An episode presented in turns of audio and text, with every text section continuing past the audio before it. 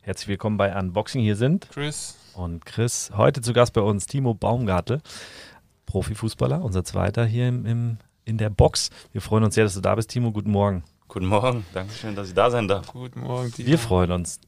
Kurzer Abriss zu dir. 25 Jahre alt, spielst du im Moment bei PSV Eindhoven, ähm, bist damals oder hast beim VfB Stuttgart deine Karriere begonnen im Profibereich. Soweit wir wissen, ähm, bist dann 2019 zu Eindhoven gewechselt, warst in den vielen U-Nationalmannschaften, ich glaube seit der U15, wenn mhm, ich richtig klar, liege, genau. Bis zu U21 hast da, glaube ich, auch 22 Spieler auf dem Buckel, also schon ein erfahrener Spieler hier bei uns. Ähm, hast einen Labrador, wie wir wissen. Und genau. Mogli hat dich gerade hier geliebt und dich nie mehr losgelassen. das als kleinen Abriss. Wie ist es so? Wir sind normalerweise starten wir den Podcast um 9 Uhr. Das ist immer für die meisten schon re recht früh. Und ich weiß, ich hab, wir haben dir geschrieben, Timo, können wir um 10 Uhr starten? Und du hast gesagt, oh, ist zu früh. ja, aufgrund dessen, dass ich eigentlich aus Stuttgart komme, habe ich ja noch eine zweistündige Anfahrt. Deshalb war es ein bisschen, äh, bisschen früh für mich. Äh, bin gestern auch erst aus dem Urlaub gekommen. Von daher müsst ihr euch echt wertgeschätzt fühlen, dass ich das hier mache für euch. Ähm, aber Nein, ähm, von daher war es ein bisschen früh und deshalb bin ich froh, dass wir uns äh, ja, bisschen das ist tatsächlich eine Wertschätzung und da hast du auch völlig recht, dass du erst um elf da bist. Immer diese provokativen Fragen. ich habe mir auch gedacht, ich habe es gelesen und habe gesagt, was eine scheiß Frage, aber gut. nee, es, freut, es, freut, uns, Timo, wirklich, dass du da bist und ähm, ja, wir mit dir einfach auch mal um Themen rund um den Fußball quatschen können, weil wir wissen ja auch, also erstmal für die Zuhörer und Zuhörerinnen, Timo ist Innenverteidiger. Ich glaube, das ist auch ganz wichtig zu sagen. Ah, mal. stimmt. Und du warst auch Stürmer. Position? Wie, du warst Stürmer? In der Jugend. Ja, aber das war, wie jeder kleine Junge angefangen hat, Tore schießen. Aber irgendwie bin ich Stück für Stück größer geworden und ja. Stück für Stück nach hinten gerückt. Und irgendwann hat man gesagt, ja, du hast Talent im Tor verhindern. Ja. Was für mich damals ja ein bisschen äh, auch komisch war, weil ich eigentlich immer ins Tor schießen wollte. Aber im Endeffekt bin ich jetzt dafür da und mein Beruf ist es jetzt, Tore zu verhindern. Wenn mir das jemand vor zehn Jahren gesagt hätte, hätte ich auch gesagt, okay, ob ich das will, aber. Ja. So Kennen wir alle. So, als Kind willst du immer Stürmer sein und dann bist du Innenverteidiger, so wie ich, aber zu klein. Aber gut, nee, was ich sagen wollte, Timo ist ja, ist ja auch ein bisschen mehr wie ein Fußballer. Chris hat gesagt, tierlieb, du studierst, ähm, du hast da so dein, dein Leben und da gehen wir heute drauf ein. Aber zuerst mal natürlich auch nach dem Wechsel nach Eindhoven, ähm, vermisst du Deutschland irgendwie? Ist ja doch jetzt schon zwei Jahre auch her. Ähm, ist zwar nah, aber. Ja, grundsätzlich ist es so, dass ich immer offen war für andere Kulturen. Ähm, ich wollte auch was anderes lernen, eine andere Sprache. Ich habe dann relativ schnell auch Niederländisch gesprochen, ähm, weil es auch einfach ähnlich ist oder Ähnlichkeit aufweist zu, zum Deutschen. Äh, Grammatik kam dann entgegen, dass sie eigentlich gleich ist. Dann war es nur noch Wörter pauken und das ja, im Alltag versuchen zu reden. Das habe ich relativ schnell hinbekommen. Ähm, ja, das war mir sehr, sehr wichtig und jetzt ist einfach so, ähm, du bist in einer Stunde in, in, Düsseldorf, du bist in anderthalb Stunden in Köln, aber ich komme ja eigentlich aus dem Süden des Landes, von daher vermisse ich meine Freunde dann schon, äh, Familie auch. Aber äh, zum Glück habe ich Freunde, die mich immer besuchen kommen, äh, von daher lässt sich das gut äh, aushalten. Aber ich bin ein familiärer Mensch, der gerne mit seinen Freunden umgeben ist, mit seiner Familie, von daher war es am Anfang ein bisschen schwerer, aber jetzt hat man sich auch dran gewöhnt und ich habe auch dort Freunde gefunden, von daher ähm, ja, hat man da vieles auch. Mhm. Was macht man denn so in den ersten Tagen, wenn man ins Ausland wechselt als junger Ja, eigentlich was. Äh, man fährt hin oder beziehungsweise fliegt hin, äh, macht den Medizincheck und dann sitzt man erstmal im Hotel. Ähm, meine Freundin ist dann in Stuttgart noch geblieben, weil sie auch studiert hat, mhm. hat da noch viel zu tun gehabt. Ähm, und dann, ja, dann saß ich da erstmal im Hotel, ne, wie man sich das halt vorstellt, ähm, zum Training dann gefahren. Ähm, noch gar nicht ortskundig gewesen, wusste nicht, was ich machen soll. Äh, hab dann natürlich, äh, ja, wie jeder, Vapiano gegessen, weil das kenne ich noch von hier. ähm, ähm, das habe ich mir abends immer geholt, aber dann entwickelt man auch so eine Beziehung auch zu den Mitspielern. Ähm, ja, viele haben mir auch geholfen, mich schnell wohlzufühlen. Sprechen ja eigentlich alle Englisch, ähm, von daher kam es mir auch gut, dass ich ja, Englisch auch sprechen kann. Ähm, und ja, und dann lernt man auch viel mit den Mitspielern, äh, auch Eindhoven kennen. Ich habe dann ähm, ja, viele gehabt, die auch neu hingewechselt sind. Von daher waren wir im gleichen Hotel, sind dann abends ab und an essen gegangen. Ähm, hatten dann zum Beispiel Bruma, der aus Leipzig kam, mhm. äh, der dann auch mich ein bisschen an die Hand genommen hat, weil er schon zwei Wochen oder drei Wochen länger war. Ähm, von daher entwickelt man da relativ schnell was und ich bin ein Mensch, der offen auf Menschen zugeht. Von daher war ich ja nach zwei, drei Wochen habe ich mich auch heimisch gefühlt. Ich frage mich immer, wie das ist bei einem Umzug oder einem Transfer von einem Spieler.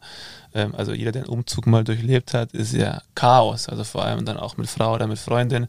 Ähm, ich habe es letztes Jahr gehabt, vor zwei Jahren, ist es schon mittlerweile her, ist es irre gewesen. Wie ist es bei einem Fußballer? Du gehst ins Hotel, ähm, da gibt es dann Leute, die kümmern sich um den Rest oder musst du dann wirklich auch mit anpacken? Ja, also es ist schon so, dass sich um vieles gekümmert wird ähm, und ich war zu glücklicherweise schon relativ schnell weg aus Stuttgart und ich hatte leider keine Zeit, äh, nochmal zurückzukommen in der nahen Zukunft. Von daher musste meine Freundin und meine Eltern haben viel vom Umzug gemacht. Äh, natürlich nimmst du dann auch ein Umzugsunternehmen. Mhm. Ähm, ja, und dann war ich glücklicherweise äh, auch schnell weg und ich musste nicht so viel äh, anpacken und wir waren sogar da im Trainingslager als ähm, oder waren aus einer ja, Europa League-Reise, als das Umzugsunternehmen kam, um im Haus alles einzurichten oder beziehungsweise reinzustellen. Von daher habe ich jetzt, hoffentlich hört sie es nicht, aber keine einzige Kiste getragen. aber es geht sowas auch einfach mal super schnell bei so Transfers, oder? Ja, ich meine, Fußball ist relativ schnelllebig. Ähm, mhm. Das kann sein, dass man dass man immer noch sich ausmalt, zwei Jahre hier zu spielen, aber ja, dann kommt ein Angebot oder der Verein hat eine andere ähm, ja, Auffassung, was er in der Zukunft machen möchte und dann geht das relativ schnell. Aber glücklicherweise ist es im Fußball so, dass man immer noch ein, eigentlich ein Vetorecht hat. Das ist jetzt nicht so wie im amerikanischen, wo man einfach ähm, einen Vertrag mit der Liga auch hat, sondern man hat tatsächlich den Vertrag mit dem Verein und von daher muss der Spieler erstmal Ja sagen, damit da überhaupt was passiert. Aber ja, mhm. es geht relativ schnell wir haben jetzt ja schon ein bisschen länger mit dir auch Kontakt. Ähm, wir, glaube ich, persönlich jetzt das zweite Mal gesehen. Und ähm, jeder hat das Klischee, der typische Fußballer. Würde ich jetzt mal sagen, bist du nicht so. Da ist einfach ein bisschen mehr dahinter. Und was uns da interessieren würde, ist, ähm, gibt es da irgendjemanden, der dich da zu dem Menschen gemacht hat, der du heute bist, der dich da entscheidend geprägt hat, auch früher? Woher kommt das? Ja, für mich war es immer wichtig. Also ich war immer ehrgeizig im Fußball. Ähm, aber es war schon so, dass ich auch gesagt habe, ähm, dass für mich die schulische Ausbildung auch sehr, sehr wichtig ist. Und da hat der Verein, also VfB Stuttgart, dann auch ähm, wirklich, ja, haben sie Wert drauf gelegt, dass man da eine gute Ausbildung hat, weil ja, man muss einfach sehen, man muss es realistisch betrachten, wenn man jetzt mal das statistisch betrachtet. Ich weiß nicht, wie viel Prozent wirklich Fußballer werden, äh, wie viele das Potenzial dazu haben. Ich habe viele sehr, sehr talentierte Spieler gesehen. Ähm, die vielleicht auch talentierter waren als ich, das weiß ich nicht, das müssen andere einschätzen, aber die es nicht geschafft haben. Ähm, manche sind, haben sich verletzt, äh, gerade in der Phase, als man dann hochkommt. Und von daher war es für mich sehr, sehr wichtig auch zu sagen, hey, ja, ich will ein gutes Abi. Ähm, ich will auf jeden Fall äh, mindestens einen Zweierschnitt. Habe es damit 1,7 bestanden, von daher war ich auch oh. glücklich. ähm, aber es war einfach so, dass ich immer gesagt habe, ähm, ich möchte ein gutes Abitur, weil mhm. im Endeffekt ist es einfach auch eine Garantie und Fußballerleben sind, sind kurz. Man hat danach immer noch, also 40, 45 Jahre oder 50 Jahre zu leben. Und ähm, ich könnte es mir nicht vorstellen, danach einfach nur ja, auf der faulen Haut zu liegen und ja. ähm, solche Sachen. Und ja, ich habe dann auch immer Freunde um mich gehabt, die, die ähnlich eingestellt sind. Also meine Freunde sind auch, würde ich sagen, intellektuell auf jeden Fall. Ähm, und von daher ist es einfach so, dass, dass man dadurch dann geprägt wird. Ich habe wir haben vorgestern auf dem Weg nach Salzburg einen ganz interessanten Podcast über Chancengleichheit in Deutschland gehört. Und da ging es genau um das Thema. Ich meine, intelligent sind vielleicht alle irgendwie so, aber das Entscheidende ist eigentlich so, welchen Input bekommt man, was kann man alles selber mal austesten, auch als Kind, um halt herauszufinden, wo man stark drin ist. Und klar, der typische Fußballer jetzt, der ist recht schnell, ich sag mal 6, 7 am Platz, das ist seine Leidenschaft und äh, viele Profis werden dann, glaube ich, nur noch auf diesen Weg so getrimmt und ich finde es persönlich super wichtig, zumindest bis man 17, 16, 16, 17 ist, dass man da schon noch als Kind, Jugendlicher ganz viel andere Sachen sieht und mitbekommt, um halt dann zu wissen, was sind meine Interessen, wo bin ich stark drin, was bin ich für ein Mensch. Würdest du sagen, dass das vielleicht ein bisschen zu kurz kommt so?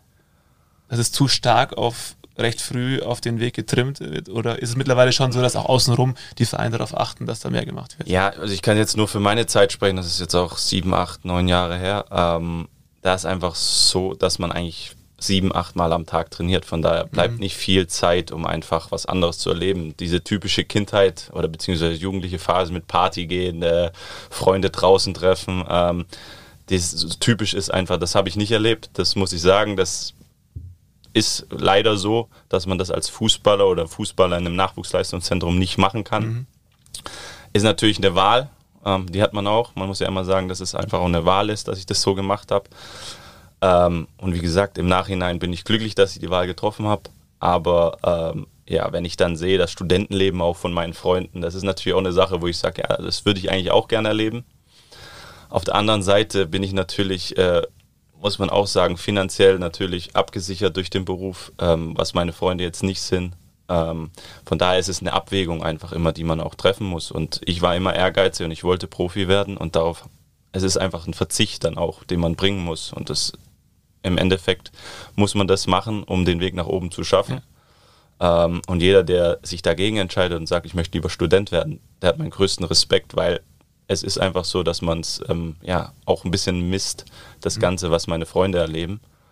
Aber auf der anderen Seite, ja, wenn man sich dafür entscheidet, und ich war immer ein Mensch, der, wenn, sie, wenn er sich für was entscheidet, dass er das 100% geht, und dann war es für mich klar, gut, ähm, dann kann ich Samstagabends nicht rausgehen oder Freitagabends. Ja. Und das ist einfach so.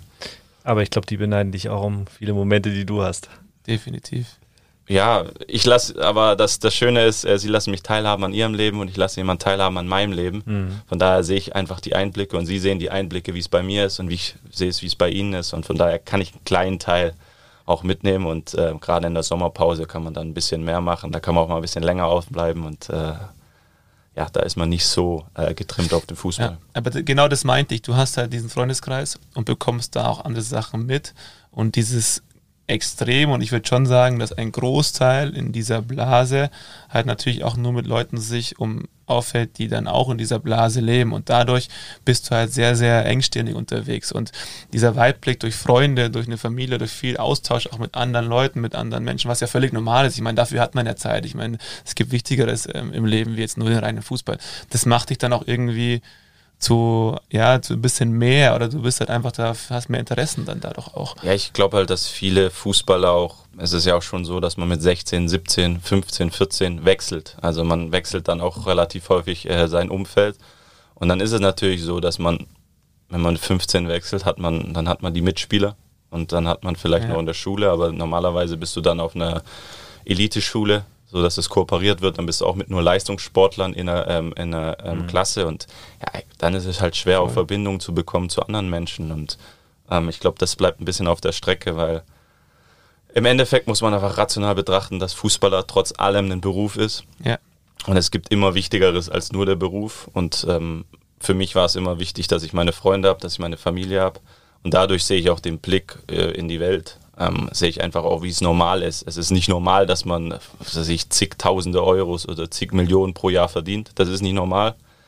Ähm, und ich glaube einfach, dass das ähm, ja, bei Fußballern, die viel wechseln und nur in dieser Blase unterwegs ist, da kann man davon sprechen, dass vielleicht die Realität, die wirklich draußen im Arbeitsleben ist, ähm, ja, die ein bisschen abhanden kommt. Und das mhm. ist auch völlig normal und da würde ich auch keinem Fußballer einen Vorwurf machen. Ähm, auch ich habe äh, ab und an äh, Sachen, wo ich sage, ja gut, davon habe ich wirklich gar keine Ahnung. Ich einschätzen, was das normale Gehalt ist in einem, äh, in, für einen Studenten, wenn er vom Studium ja. wegkommt. Da, da bin ich überfragt, weil, wie gesagt, ich, seitdem ich 17 bin, bin ich im Profigeschäft. Das sind einfach solche Sachen, aber ich kriege es jetzt immer mehr mit durch meine Freunde. Und das bin ich auch froh drüber, dass ich da einfach ein bisschen Einblick auch bekomme. Und klar, wenn Fußballer in der Blase unterwegs sind, ist es natürlich so, dass man da diese, ja. diesen Weitblick einfach nicht bekommt. Mhm. Wie, wie, aber wie schaffst du es dann, das Studium überhaupt noch nebenher zu machen? Also ich meine, klar, oder es gibt ja viele, die sagen, das bisschen Training da am Tag bei Profifußballern schaffen sie das sowieso, aber wenn man so das hört, ist es ja doch recht viel, vor allem diese ganzen Umstellungen, glaube ich, Auswärtsspiel, dann wieder nach Hause, dann jetzt mit Corona immer wieder in die Quarantäne oder sonst was. Wie, wie schaffst du es da noch zu studieren, ohne dass der Trainer sagt, du studierst mir zu viel. Das ist, das ist gut. Nein, man muss einfach auch mit Menschen mitnehmen. Es ist, mhm. Fußball ist nicht nur die anderthalb Stunden oder zwei Stunden am Tag, die man trainiert, sondern man muss ja auf vieles achten. Schlaf ist wichtig, Ernährung ist genau. wichtig. Genau. Viele Menschen oder viele Sportler, auch ich, machen extra Einheiten am Nachmittag außerhalb vom Training. Dann hast du mentales Training, Regenerationsprozesse, die du machen. Also es ist eigentlich ein Fulltime-Job und manchmal bist du dann auch 12, 13 Stunden beschäftigt. Aber du hast natürlich auch eine Phase ähm, am Tag, beispielsweise in der Mittagszeit, wo du sagen kannst, entweder ich spiele Playstation, mhm. wo viele Spieler machen, oder ich sage, hey, ich tue ein bisschen was für meinen Kopf. Ich war noch nie der Mensch, der gerne Playstation spielt. Äh, da ist, glaube ich, meine Freundin ganz glücklich drüber. ähm, andere Menschen auch. Also ich habe eine Playstation zu Hause, aber ich glaube, ich habe sie seit fünf Jahren nicht mehr angemacht. Ähm, und dann habe ich mich dafür entschieden, hey, ich habe trotzdem Zeit mittags ähm, zwischendrin, ohne dass mein Beruf zu kurz kommt.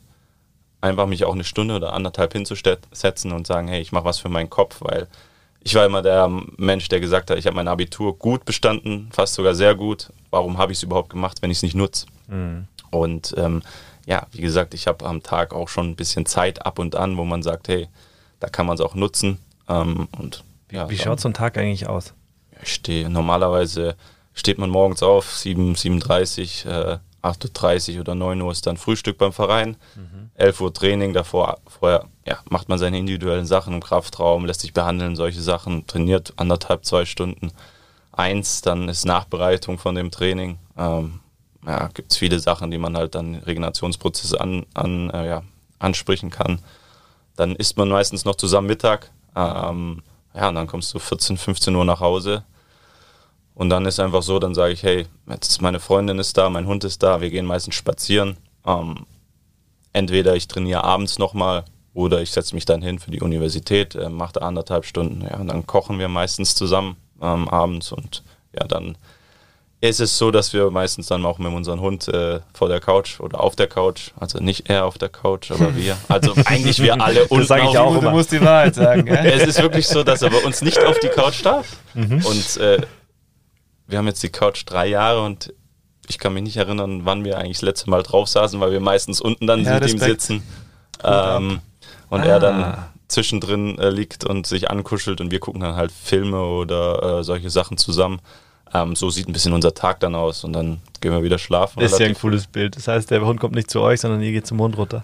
Ja, wir haben das immer gesagt, gut, so. ja, wir haben gesagt, wir wollen, oder beziehungsweise ja. wir wollen es nicht, ähm, aber wir müssen klare Regeln haben und äh, für uns war es klar, er ist halt überall draußen und natürlich dreckig, wir duschen ihn natürlich auch, aber trotzdem ist es so, dass die Couch dann ähm, dreckig oder in Mitleidenschaft äh, gezogen wird und wir wollten halt nicht irgendwann nach drei Jahren eine, ja, eine kaputte Couch haben, weil wir einfach sagen, ja, dann, dann setzen wir uns mit ihm auf den Boden. Äh, wir bauen dann immer ein bisschen so ein Lager auf mit Kissen und einer Matte und dann liegen wir da vorm Feuer und dann ist er auch glücklich. Ja, und so ist eigentlich, dass die äh, Couch wie neu ist. Also, da kurze Anekdote: Unser Hund, unser englische Bulldogge, die ähm, durfte sogar am Ende kurzzeitig mal ins, ins Bett, weil es einfach so, so penetrant war. Und dann sind wir umgezogen. Das beenden wir jetzt. Und die erste Nacht ähm, hat sie sich so neben mich gestellt, alles hergerichtet, wirklich schön mit Decke und dass sie sich auch wohlfühlt. Und ähm, hat mich immer angeschaut und hat sich penetrant neben den Korb gelegt. Und ich habe zu Anja gesagt, Anja, ich kann das nicht. Ich habe so ein schlechtes Gewissen. So, lass den Hund, das ist, das macht ja auch extra so. Nach dreimal war das dann gegessen so. Aber ich habe in der Nacht, ich habe keine Minute geschlafen. Sie saß einfach daneben, hat mich einfach angeschaut und der Kopf war so schön hergerichtet. Nein, sie saß auf dem kalten Fliesen neben dem Kopf. extra. Aber gut. Ja, ich bin da leider noch schlechter drin. Ja. Mugli darf auf die Couch. es hat sich so eingeschlichen.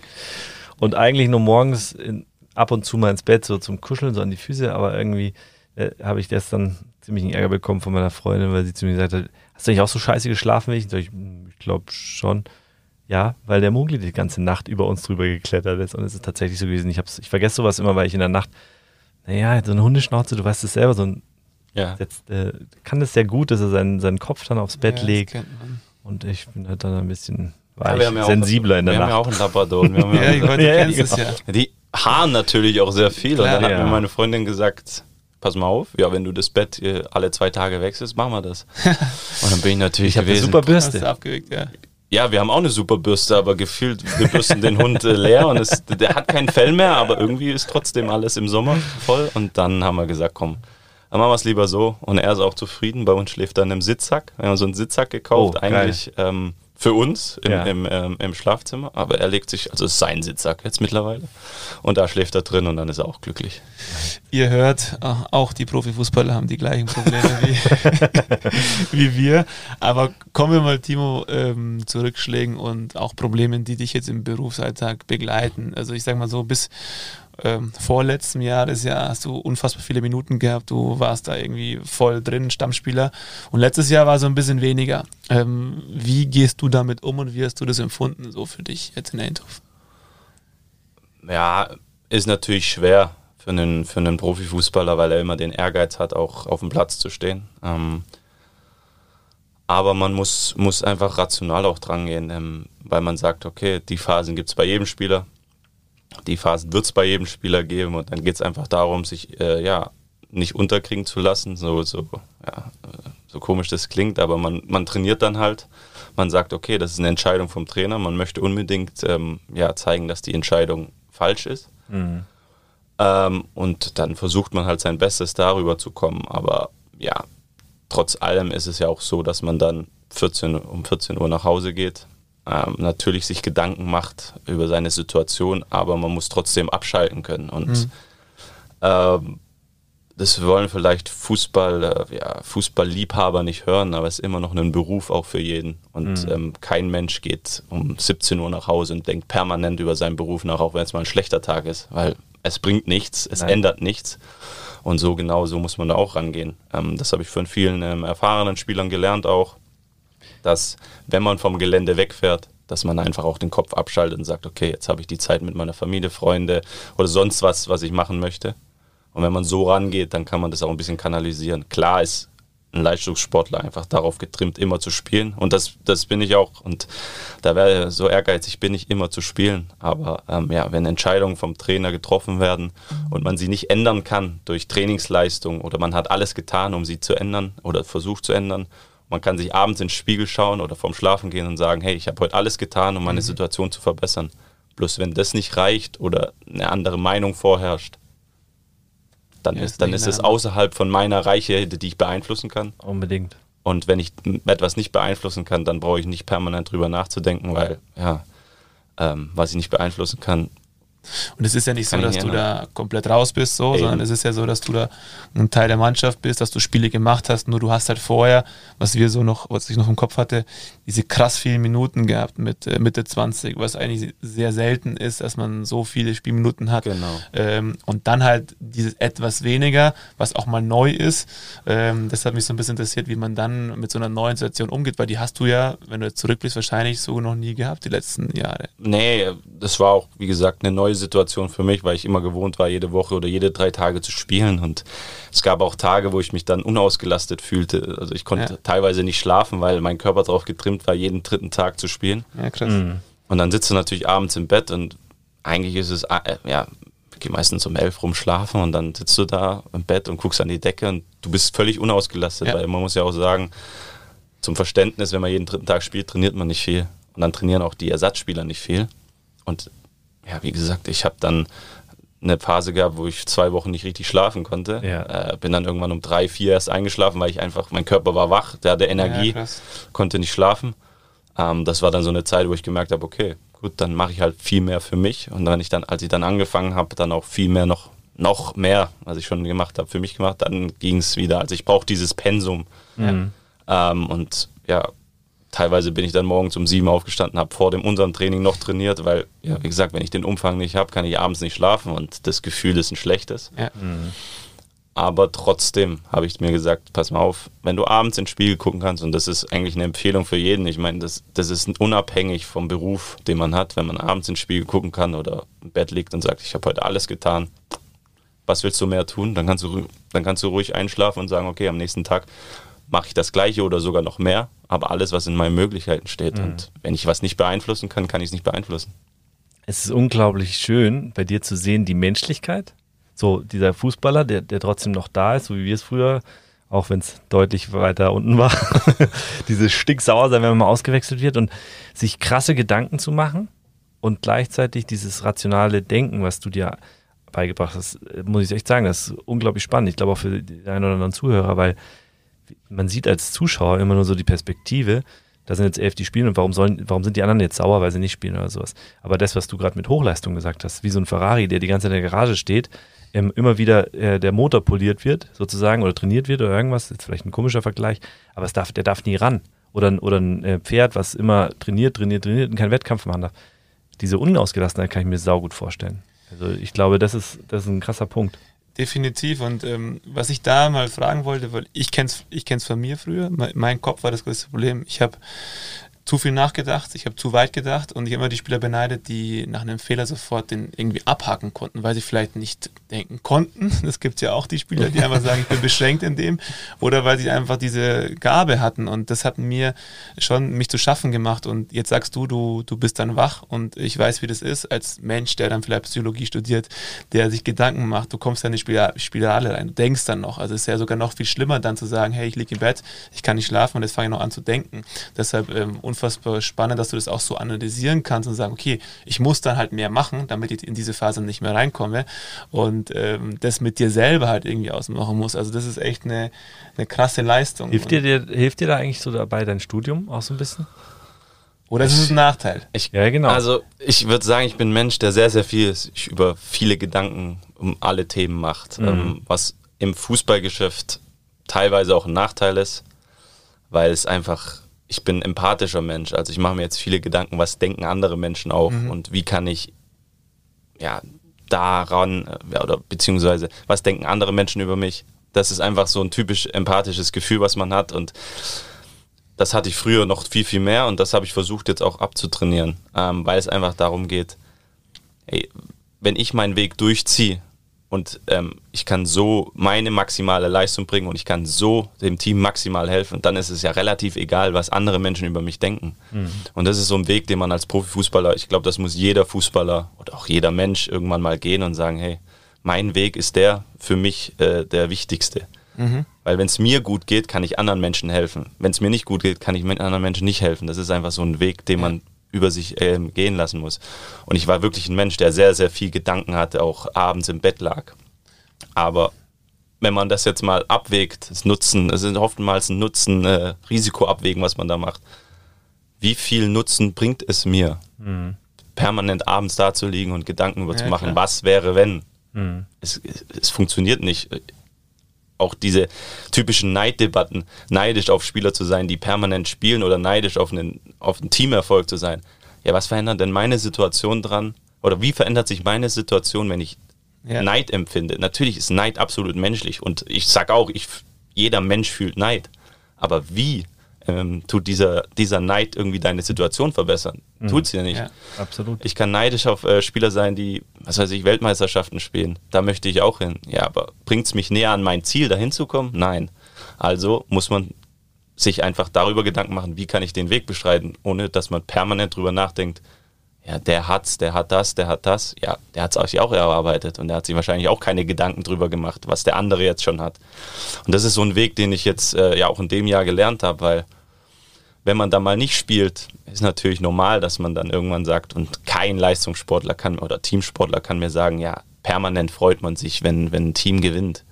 Auch wenn es dein eigenes Team ist. Mhm. Gibt es nicht. Alle Menschen, die sagen, sie freuen sich permanent über einen Teamerfolg, wenn man nicht Teil dieser, dieses Teamerfolgs ist. Und so fühlt ja, man sich natürlich auch, weil man einfach nicht auf dem Platz steht oder ja der, der, der, der muss sagen, der lügt. Da fehlt und auch was. Da fehlt einfach was. Man fühlt sich einfach dann austauschbar, nicht, nicht notwendig. Und das sind einfach Gefühle, die man irgendwann lernen muss, auch mit umzugehen. Und zu sagen, ja, wenn das Team aber jetzt permanent verliert, bringt es ja. mir ja trotzdem nichts. Und es ja. bringt meine Situation nicht weiter. Und in dem Jahr ist es so ein bisschen auch ein Reifeprozess. Und vielleicht ist es gut für mich gewesen, mal nicht so viel zu spielen und darüber nachzudenken. Weil, ja, im Kopf ich finde es krass. Viel ich also ich finde es richtig krass. Echt. Und ich finde auch, was, was für schöne Parallelen zum Leben der Mannschaftssport immer hat irgendwie. Und dass du mit 25 Jahren jetzt dich so reflektiert hast, das so rauszukriegen, also das hat bei mir deutlich länger gedauert. Definitiv. also was mit Neid und sowas. Also wie du sagst, ich glaube auch, bin das, das, ähm, wie soll man sagen, das bremst uns. Das bringt uns in irgendeine Schiene, wo wir gar nicht mehr frei mit unseren Fähigkeiten agieren können, sondern du wirst gestoppt, du wirst gebremst. Ja. Also ich habe das auch unfassbar lange analysiert bei mir und ich habe auch echt lange gebraucht und genau das, was du gesagt hast, du auf der Tribüne hat der zugeschaut, was hat der in dem Moment über dich gedacht, wenn du einen Fehler gemacht hast. Der hat den Fehler gar nicht wahrgenommen, aber du hast dir gedacht, der hat jetzt über dich schlecht gedacht so. Und das mal zu verstehen, das darum die Frage auch, wie kann man sowas trainieren oder was tut man da auf deinem Level dafür, um da halt so eine gewisse ja, Rationalität reinzubekommen? Ja, bei mir hat es angefangen mit den kleinen Dingen. Ich meine, ich hatte früher ja, konnte ich zum Beispiel, ganz früher konnte ich meine Freunde nicht anrufen und fragen, musste, ob wir was machen. Früher mhm. war es ja so, dass man noch kein WhatsApp hatte. Ja. Auch zu meiner Zeit noch äh, mit 5, 6, äh, 5, 6, aber mit 10 auch musste, haben wir uns einmal ist wie so Spiel äh, Nachmittag, wo wir dann kicken gewesen sind oder sowas, musste immer meine Mutter machen. Und mhm. das hat sich auch fortgeführt, bis, bis ich irgendwann 18, 19 war. Ich konnte nie nach dem Weg fragen, ich konnte nie, ich habe mich schlecht gefühlt anzurufen, weil ich immer dachte, ja, was denkt der andere jetzt über mich? Und irgendwann habe ich gesagt, gut, das ist dann so ein Punkt, wo man sagt, hey, was soll's, ich frage einfach. Und dann, wenn man das anfängt, im Kleinen zu machen, sei es äh, eine Bedienung zu fragen, ob sie noch, ob sie mir irgendwas anderes noch bringen kann, weil es einfach in dem Moment für mich wichtig ist, dass ich, was weiß ich, Salz oder so das kriege und es steht nicht auf dem Tisch. Oder teilweise habe ich auch äh, Angst gehabt, Angst eher nicht, aber unbehagenes Gefühl, wenn etwas da hinten, äh, wenn auf der anderen Seite vom Tisch irgendwas stand, zu fragen, ob sie mir das reichen können. Ich bin dann immer aufgestanden, habe es mir geholt, weil ich immer gesagt habe, ja, ich weiß nicht, was jetzt die anderen drüber, über mich denken. Mhm. Ähm, und irgendwann habe ich gesagt, so, fuck it, ich frage einfach. ja. Und das sind die kleinen Dinge, wo man sagt, hey, ähm, damit fängt es an. Ja, daran Und jetzt ähm, habe ich dann auch so ein bisschen, äh, immer wenn ich das Gefühl habe, das trainiert man sich da auch an und das lernt man dann auch im Psychologiestudium. Immer so ein Reminder, ein bisschen, ich drücke mir zum Beispiel immer in, in, meine linke Hand so ein bisschen rein mit den Nägeln, wenn ich ein Gefühl habe, hey, was denken die anderen über mich? So der Erinnerung, hey, das, das darf mich jetzt, oder das sollte mich jetzt nicht interessieren, mach einfach das, was du jetzt machen sollst. Sehr cool. Und das sind so Sachen, wo man sich dann antrainiert. Klar gibt es auch Momente bei mir, immer. auch mit den, in der jetzigen Zeit mit Social Media ist es einfach so, dass du, man kriegt ja Instagram nur präsentiert, was super ist. Ja. Und man lernt ja nicht, dass diese Menschen, die sich da präsentieren, die haben auch Phasen wo am Tag, wo sie sagen, boah, ist alles scheiße, aber es wird ja nur präsentiert, wie gut es einem geht. Und auch das dann für einen Fußballer zu sehen, wenn ein anderer Erfolg hat, das zu lernen, zu sagen, hey, dem gönne ich es, auch wenn ich den beispielsweise nicht mag, weil es kann mich in meinem Weg, bringt es mir nichts, wenn ich jetzt zwei Stunden da sitze und neidisch seine Fotos angucke. Das bringt mir einfach nichts. Und den Weg zu bestreiten und sagen, im Endeffekt bin ich der Herr meines Weges und nicht der Herr von dem anderen. Und das zu, diesen, diesen Gedanken zu bekommen, ähm, das ist, glaube ich, sehr, sehr wichtig und den habe ich jetzt in dem Jahr gelernt. Von daher war es ein erfolgreiches Jahr in der Hinsicht für mich. Aber natürlich gibt es auch bei mir Rückschläge und sage, hey, da komme ich wieder in die Phase, wo ich sage, oh, hätte ich auch gern und jetzt ich wäre gern da dabei. Mhm. Aber dann kommt dann auch relativ schnell, dann kneife ich mich auch und irgendwann merkst du dann so, oder merkst du dann einfach so, ja, es bringt mir nichts. Und dann mhm. kommt dieses, Risi äh, dieses Nutzen ähm, abwägen, wo ich sage, ja, das bringt mir nichts. Ja, es ist. Also ich kann das wahnsinnig voll nachvollziehen. Voll. Weil, also, ich habe das später alles gecheckt, muss ich ehrlich sagen. Und so Kniffe mit dem Zwicken hatte ich leider, leider nicht. Ich glaube, das hätte mir ausgebracht, aber diesen, du hast halt manchmal so einen krassen Fokus auf etwas, was dir einfach gar nichts bringt. Du musst dich davon befreien. Ich meine, das habe ich heute, hat man ja heute noch, oder also ich habe ähm, das hat man in verschiedenen Situationen, wo man halt sehr fokussiert äh, über etwas nachdenkt und dann da nicht mehr so rauskommt und so weiter. Ähm, wie ist es beim Fußball? Ich meine, du hast ja auch ein paar deutsche Mannschaftskollegen. Helfen da auch Mitspieler einem weiter oder sind es eher die Trainer, die Co-Trainer oder sonst was? Sind da, es gibt einfach im, im, Team Spirit Leute, wo man sich aufhängen kann, also wo man sagen kann, ähm, ja, der, der hilft mir in, dem, in solchen Momenten auch? Man muss ja auch ehrlich sagen, und so ehrlich muss man sein, Fußball ist ein Mannschaftssport, aber auch ein Individualsport. Also mhm. es gibt ähm, Kollegen, wo du richtig gute Beziehungen aufbaust und mit denen du dann auch über solche Sachen sprechen kannst, aber es gibt auch 90 Prozent, wo man sich gut versteht, aber oberflächlich. Oberflächlich und mit dem würde Klar. man außerhalb vom Sport oder vom Beruf einfach, ja, man könnte was machen, man würde sich gut verstehen, aber so diese tiefgründigen Sachen, mhm. die man dann mit Freunden bespricht, die sind die, die macht man da nicht. Und von dem her ist es auch so in der Gesellschaft, dass viele einfach auch auf sich gucken. Mhm. Das ist einfach auch legitim, weil ich meine, du hast so und so viele Jahre auf ähm, die Zeit, Geld zu verdienen, muss man ja auch ehrlich sagen. Mhm. Weiß nicht, 15, 18 Jahre, wenn es hochkommt, ähm, wenn es gut läuft, hast du die Zeit, so viel Geld wie möglich zu verdienen, muss man ja auch ehrlicherweise sagen, ohne dass man die Fußballromantiker jetzt enttäuscht. Aber es ist einfach so. Und dann ist einfach so, dass jeder für den maximalen individuellen Erfolg auch ähm, ähm, sich entscheidet, was absolut legitim ist. Ähm, von daher ist man dann einfach auch daher darauf aus, ähm, zu sagen, ja, mit denen bespricht man das dann eher nicht. Mhm. Ähm, aber ja. ja. wie gesagt, ich bespreche es dann Freundin, die hat äh, selber Leistungssport gemacht, die hat mir da viel geholfen. Ja, teilweise besprichst du es dann auch mit dem Hund. Ja, ja weil äh, das, das kenne ich auch. so eine Sache, wo du dann sagst, hey, er antwortet dir nicht, aber er ist trotzdem glücklich und was dir einfach ein gutes Gefühl gibt. So, so verrückt es klingen mag. Und ähm, ich hoffe, ich habe da jetzt kein Problem äh, aufgemacht, dass dann vielleicht verrückt sein muss, wenn man mit dem Hund spricht. Überhaupt nicht. Aber und ich spreche es dann auch mit meinen Freunden durch, die, die einfach einen anderen Blickwinkel drauf haben. Und ich ja. finde, das ist immer wichtig, dass man mhm. Menschen hat, die einen anderen Blickwinkel drauf haben. Auch wenn man, Fußball geht es ja immer darum, in Verteidigung einen Fehler macht, ist ja 80 Prozent ein Tor. Ja. ja. Torwart hat äh, 100 Prozent normalerweise. Wenn Stürmer neben das Tor schießt aus einem Meter, sagt ihr, es kann passieren. Wenn ein Verteidiger einen Fehler macht, sagt ja, warum macht er das? Und darauf aus zu sein, und das habe ich auch gelernt, um einfach mal zu sehen, wie viele Fußballer auch Fehler machen. Ich meine, das ist ein Fehlersport, ohne Fehler passiert kein Tor. Wie viele Weltklasse-Innenverteidiger machen die gleichen Fehler, die du selbst machst? Ja. So, das einfach zu, zu realisieren, dass es einfach ein Fehlersport ist. Jeder Mensch macht Fehler. Ein normaler Mensch im Berufsalltag macht auch Fehler.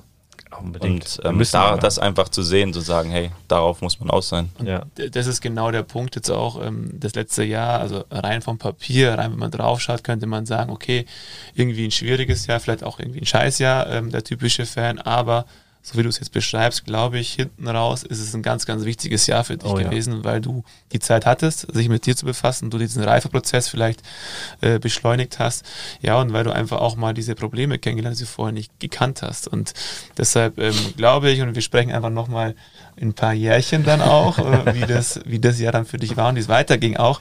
Wie persönlich sind so deine, deine Ziele jetzt auch äh, in, den, in den nächsten Wochen, Monaten? Was, was steht so an, dass du so ein Gefühl bekommst, ähm, wie es jetzt weitergeht? Ja, jetzt ist ja erstmal Urlaub, das tut auch gut, um auch auf mal andere Gedanken zu kommen. Ähm, aber dann freue ich mich natürlich, wenn es wieder losgeht. Und ähm, Stand jetzt bin ich noch bei Eindhoven. Ähm, aber es kann auch sein, dass in zwei, drei Wochen oder in drei Monaten was anderes ansteht. Das weiß man als Fußballer ja nie. Ähm, von daher freue ich mich einfach auf alles, was jetzt kommt. Und ja, für mich ist das Ziel wieder, möglichst viel zu spielen, äh, wieder zurückzukommen in die Phase, wo man alle drei Tage spielt. Das ist das schönste Gefühl für einen Fußballer, wenn man Wettkämpfe hat.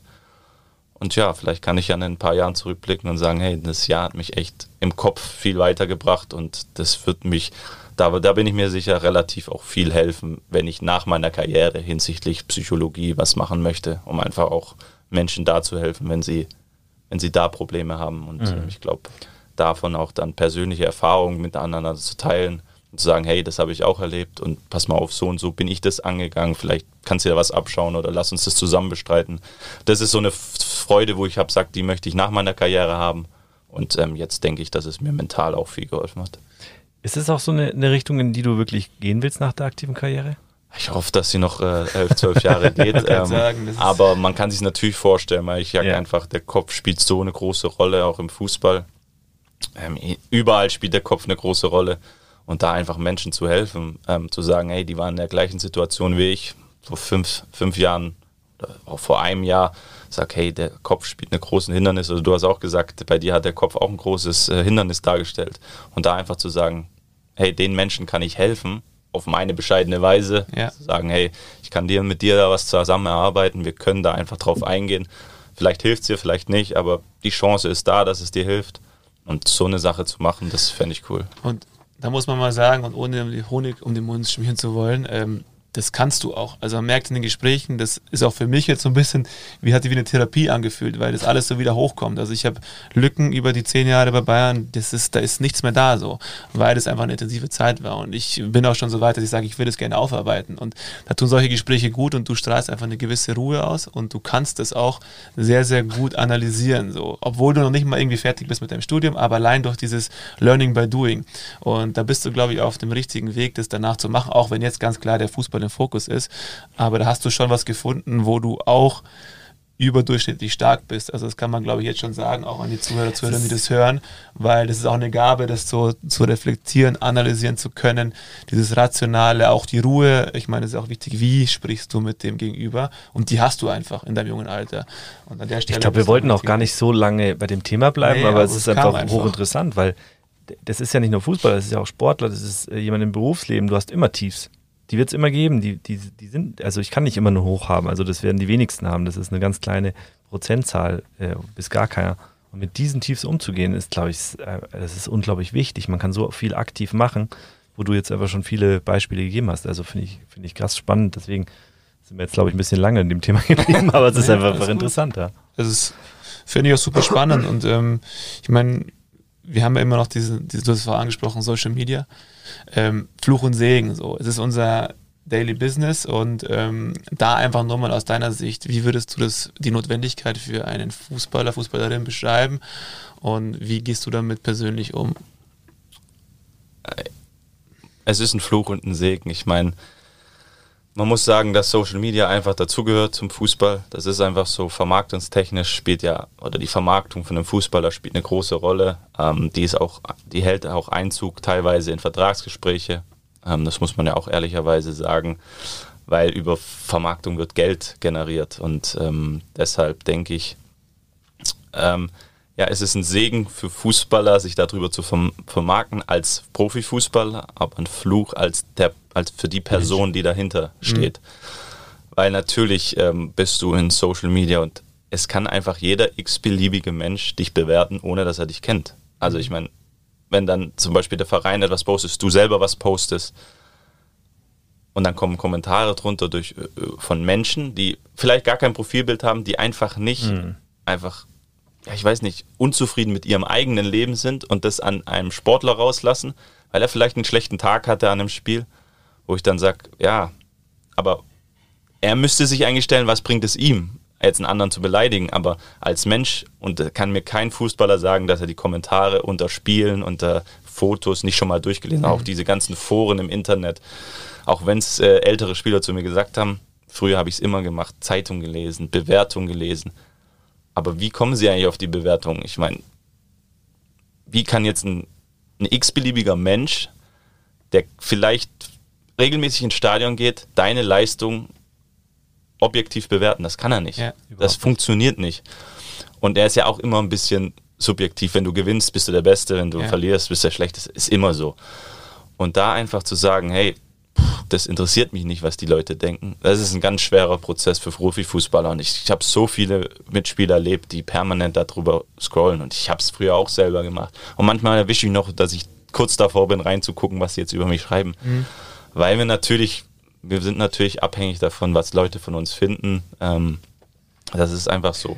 Aber den Prozess durchzuleben und sagen, hey, was diese Menschen da in Instagram, Facebook, Twitter, Twitter ist ja noch schlimmer, ja. Ähm, zu, schreiben, weil sie unzufrieden teilweise mit ihrem eigenen Leben sind. Ich will ja. da nicht jeden, ähm, jeden hier ja, ankreiden, dass er unzufrieden ist, aber irgendwas muss ja in seinem Leben schlecht Woher laufen, das, dass, man, dass man Spieler beleidigt, die einfach nur Menschen sind und wenn er das, das die Erfahrung habe ich auch erlebt, wenn sie das dann eins zu eins im Gesicht sagen, das, das machen sie nicht. Mhm. Das können sie nicht. Und da merkt man einfach, dass da einfach ein Fluch dahinter ist. Ja, Weil, definitiv. Aber das hast du jetzt gerade saugut gesagt. Das können sie nicht eins zu eins ins Gesicht sagen. Also müssen wir versuchen, oder ihr als Fußballer, dass das einfach nichts wert ist. Weil wenn jemand das nicht eins zu eins sagen kann, dann hat diese Meinung keinen Wert. Ist nee, einfach so. Sie oder? verstecken sich halt teilweise hinter genau. der Anonymität, die es einfach gibt. Das ist einfach so.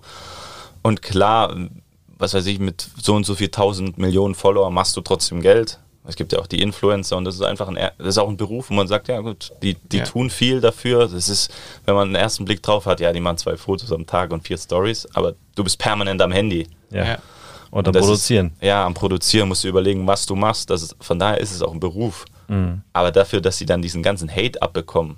Und ja. ich, ich, ich verstehe auch nicht, warum man das macht und dann Nachrichten bekommen, warum du bist so scheiße, weil du den und den Fehler gemacht hast. Ja, macht ein Spieler den oder ein Influencer mit Absicht. Nein. Ja. Ja, das, ist, das ist, man darf das echt einfach, das, das Problem ist, dass da halt jeder was jetzt sagen darf heutzutage. Und da, ja, wie soll man sagen, das Negative hat immer mehr äh, schwer, Schwere oder Schwerpunkt für die Menschheit wie das Positive. Also wenn ich etwas scheiße finde, werde ich eher jemanden bewerten, als wenn ich es gut finde. Und das ist ein ganz großes Problem, glaube ich, unserer Gesellschaft, dass wir darauf zu viel eingehen. Also wir haben zum Beispiel ähm, wenn wir, für, wir haben ja auch für Einzelpersonen die Kanäle, wo wir auch helfen im Community Management und so. Ich beantworte Negative gar nicht mehr. Also mache ich wirklich gar nicht. Ich beantworte sie nicht mal mehr, auch wenn man argumentativ das gut machen kann, weil ich will dem gar keinen Raum genau, geben. Wollte ich auch jetzt sagen. Ähm, wenn es konstruktiv ist, dann ist es keine negative, dann ist es keine ne äh, Negativität, dann ist es einfach Kritik, konstruktiv, völlig in Ordnung. Absolut. Aber dieses, dieses Destruktive da, äh, das hat, also ich möchte es in die Welt hinausschmeißen, ihr habt einfach keinen Platz in dieser Welt, weil wenn ihr das da reinschreiben müsst, dann seid ihr eigentlich alle relativ armselig, weil dann hört euch kein anderer zu. Aber die Erkenntnis zu haben, zu sagen, hey, die Menschen, die das schreiben und es gibt, ich, ich schätze mal, das sind 30 Prozent überhaupt, die in Ach, wenn überhaupt. oder 20 Prozent, Ja. die in Instagram unterwegs sind. Und die anderen 80 Prozent, die, die sind einfach so schlau, dass sie nicht reinschreiben. Ja. Die, Ja. und dann siehst du das auch, wenn einer einen positiven Kommentar hat, wie wenn man es mal einfach mal reingeht in das äh, Medium, dann sieht man, äh, der hat normal 100 Likes dann. Und das sind die meisten, die Menschen, die selber nicht kommentieren, weil sie sagen, an dieser Debatte will ich mich gar nicht beteiligen. Und das sind meistens 80 Prozent der, seiner Follower. Dann gibt es halt Ja. die 20 Prozent, die sagen, ja, komm, wir sind Ja, nur auf seiner Seite. Und äh, ja, wir attackieren ihn oder attackieren andere Menschen. Das ist halt, für mich ist das, für mich ist das armselig und für mich ist es einfach auch so, dass man sagt, ja, auf die sollte man gar nicht hören. Absolut. Aber die gibt es immer. Und das, das zu kapieren als Sportler, als Mensch, als Berufstätiger oder als Influencer, zu Ja. sagen, hey, die interessieren mich gar nicht, weil es trifft jeden Menschen, wenn man was Negatives über einen liest. Und das hat auch mich getroffen, es trifft mich immer noch. Aber zu sehen, wenn die Kritik nicht konstruktiv ist, dass man dann nicht drauf eingehen muss, das ist so eine Erkenntnis, die man haben soll. Ja. Und trotz allem li- liest man Kommentare und das und das ist schlecht und warum spielt er überhaupt für den Verein und so. Die gibt es ja überall. Also jetzt, wenn man das auf den Fußball äh, ähm, projiziert. Die treffen ein und es gibt keinen Spieler, den es nicht trifft. Und es wird auch Cristiano Ronaldo wahrscheinlich treffen, Ja. wenn er solche Kommentare über Ja, sich klar. liest. Aber er liest es halt nicht. Ja. Also es gibt ja auch unfassbar viele, wie du richtig vorher gesagt hast, ähm, positive Sachen in dem Bereich. Ich würde es aber einfach gerne mal so stehen lassen, auch wenn wir vielleicht die Social Media Marketing Agentur sind, wo das unser Daily Business ist. Aber in dem Fall lassen wir es einfach mal so stehen, weil du hast es genau richtig gesagt. Und Ja. diese Risiken, die muss man auch einfach mal am Schirm haben. Und deshalb würde ich es einfach damit auch Sehr mal gerne. Social Media mal lassen, äh, weil du hast es echt schon analysiert und das ist super wichtig. Und da soll sich jeder mal Gedanken machen, auch im Nachgang, ähm, ob er da jemand ist, der das richtig nutzt und dem ganzen Raum gibt oder er sagt so, hey, ich gehe dagegen vor und ähm, ich lasse es einfach so sein, wie es ist. Ja. Timo, wir sind schon am, Schlu am, ah, am Schluss unserer Folge. Wir könnten, glaube ich, jetzt noch ewig weiterreden. Ähm, und da haben wir mal eine, eine ganz schöne Frage. Und zwar, wenn du dir eine Sch- Zeitungsschlagzeile, also wir finden sie schön, die Frage. Da bin ich mal gespannt. Da bin ich mal gespannt. wenn du dir eine Zeitungsschlagzeile vorstellen darfst oder aussuchen darfst in fünf Jahren, in irgendeiner Zeitung deiner Wahl, welche wäre das? Jetzt kommt der Moment, wo jeder Über so. mich oder? Oder allgemein? Dich über die Welt. was du willst. Da hätte ich mich drauf vorbereiten können. Das, der, das sagt jeder, der hier sitzt. ähm, zur jetzigen Zeit würde ich, würde ich äh, sagen, ah, da muss man ja natürlich eine kurze und prägnante haben, ne? Du, du, du darfst sie auch länger ausformulieren. Äh, ich würde sagen, wie die jetzige Pandemie einfach uns auch hinsichtlich der Menschlichkeit verändert hat. Weil man sieht ja einfach, ähm, man nimmt Rücksicht mittlerweile aufeinander, man hat diesen Respekt voreinander, man gönnt sich auch den Raum ähm, und trotzdem hilft man einander. Ähm, ich meine, die ganzen Krankenschwestern etc., dass das einfach, dass uns das einfach auch verändert hat, dass wir sagen, hey, beispielsweise Krankenschwestern, der ihr Gehalt wird angepasst. Die kriegen diese ganze Lob, ähm, ja, diese ganzen Sachen, die sie jetzt bekommen, dieses Klatschen. Ich hoffe, dass es in drei oder fünf Jahren nicht vorbei ist, ähm, sondern dass man so einfach sieht, dass äh, diese Menschlichkeit durch die Pandemie einfach anders geprägt wird und dass wir dann sagen können, hey, trotz der ganzen Scheißzeit, um es mal auf gut Deutsch zu sagen, hat es uns trotzdem was gebracht und das wäre so eine Cha äh, Schlagzeile, wo ich einfach sagen würde, ja, die wäre cool zu lesen. Ja, Hut ab. Strich drunter. Also viele hätten jetzt als Fußballer eine Fußballschlagzeile genommen, da gibt es so unfassbar viele. Deshalb zeigt das auch wieder deutlich, was du für ein Mensch bist, dass du dir so eine Schlagzeile ausgesucht hast. Ich für mich, ich habe noch eine für dich und ich weiß zwar nicht, ob es sind es fünf Jahre, sind es vier Jahre. EM 2025, Timo Baumgartl ist dabei für Deutschland. Wäre auch eine schöne. Das wäre jetzt so meine, aber wie gesagt, das zeigt wirklich nochmal, was du, wie du da auch denkst und unfassbar, ja, cooles Gespräch. Also war so ein bisschen intuitiv, ging schnell, ohne viel Vorbereitung für uns und hat echt Spaß gemacht, Timo. Absolut. Gerne. Vielen Dank, dass du bei uns warst. Gerne. Und jedem, dem es gefallen hat, gerne uns folgen. Aber jetzt äh, lassen wir die Folge erstmal sacken. Okay. Dankeschön. Think outside, talk inside. Unboxing.